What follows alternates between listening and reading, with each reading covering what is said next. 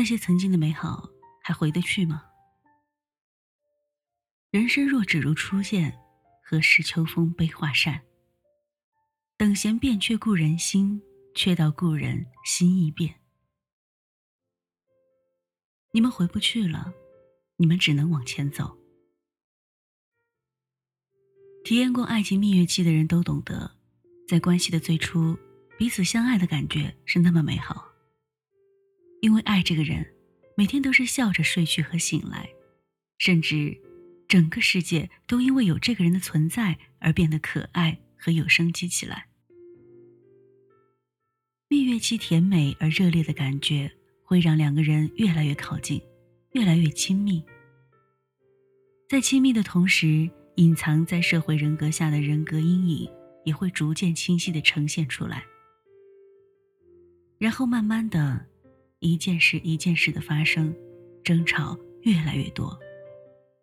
每次都带走一些信任和亲密，直到最后，把所有最初存留的美好消磨殆尽，爱得越来越累，越来越无力。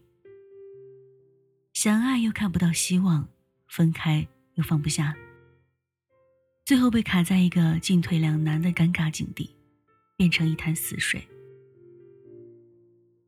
很多人维持关系的动力，不是来自当下，亦不是未来，而是靠着美好的回忆支撑，或者和一个熟悉的人在一起所带来的安全感，哪怕这个安全感，可能只是一个幻觉。很多人对我说：“周范，那时我们真的很好，很相爱。他对我很好，可是现在他变了。”他现在对我和过去完全不一样了。男人，或者女人，真的好善变。我们还能回去吗？我现在真的没法相信爱情了。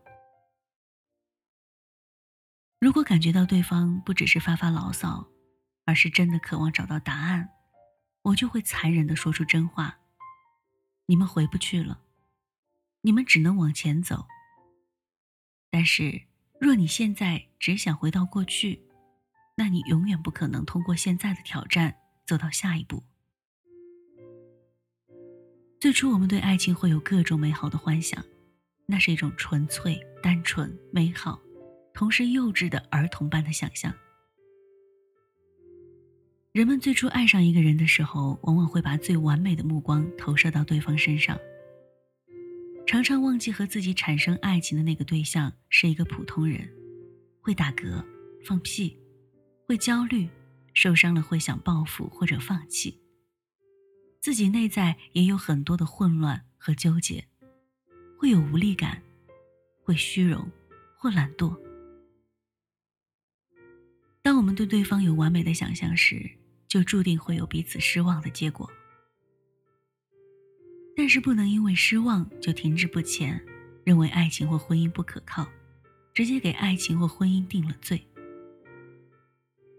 生命的目标就是进化。从某一个方面来说，一个关系其实是一个有机体，是会不断成长变化的。可以说，关系是活的，也会和外在的环境互换能量。自己内部不断的代谢成长，那些成长的健康而良性的关系会生机勃勃，而有些则死气沉沉，甚至分崩离析。关系成长的不同阶段，两个人的节奏也不太会始终保持一致。所有的体验都是二元化的。当你想明白善是什么的时候。必须同时明白恶是什么。要懂得什么是美，必须要先明白丑是什么。要懂得更高级的美，必须要先超越更高层级的丑。但是你不能在体验到丑这个层级之后就停止，然后说我知道了，这个世界是丑的，这不客观也不真实。就像说这个世界是纯粹的美一样不真实。成长就是看到事物的多面性，成熟的善良，不是只看得到美好的东西，而是能透过丑恶依然看到希望。真正成熟的爱也是如此，不是只看到对方的闪光点而爱对方，而是能够穿透对方性格中的限制，依然看得到他的美好和无限的可能性。而且，通常那些曾经吸引你的闪光特质，最后你无法忍受和批判的也是同一个部分，只不过是正面和背面的区别而已。C 小姐从小到大都很听父母的话，她受到最多的耳提面命就是要懂事，不要和别人不一样，言行举止要得体，不要做出格的事情。不要给别人添麻烦。所以，C 是一个乖女孩，优秀独立，按照规定节奏上学、工作、升职。然而到了适婚年龄，她一直没有恋爱，于是她就配合父母的安排去相亲。父母喜欢那种踏实实在的经济适用男。C 小姐和相亲对象吃了一顿不咸不淡、没话找话的饭。无聊、尴尬到爆棚。饭刚一吃完，C 小姐就找个理由匆忙离开，实在没有动力再多待一分钟。这样类型的男人前前后后见了好几个，C 小姐实在是提不起半点兴趣。她父母身边的适龄单身男库存基本已经没有了。最后，他妈妈的同事。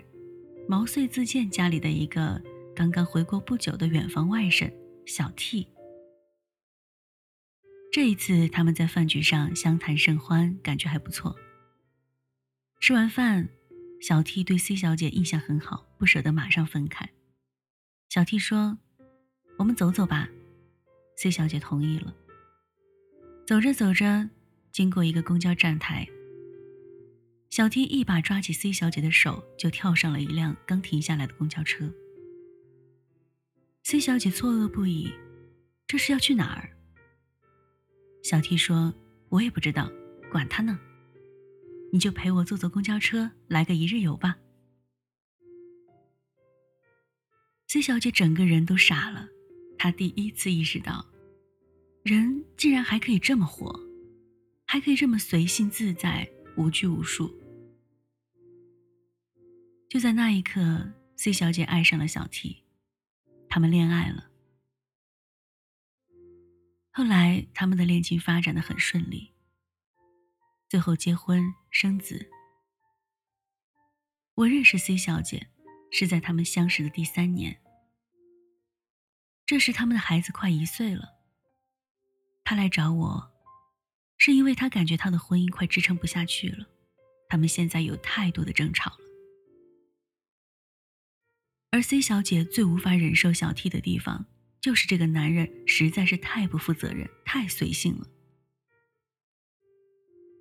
她最希望小 T 改变的就是做事情有计划性一些，多考虑一下别人的感受，不要自己想做什么就做什么。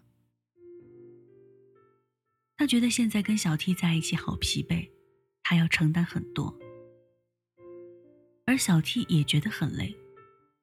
他觉得自己已经为这个家改变了很多，但似乎从来都不能让 C 小姐满意。C 小姐也很困惑，为什么小 T 当初最吸引她的部分，现在却成了她最厌弃的部分呢？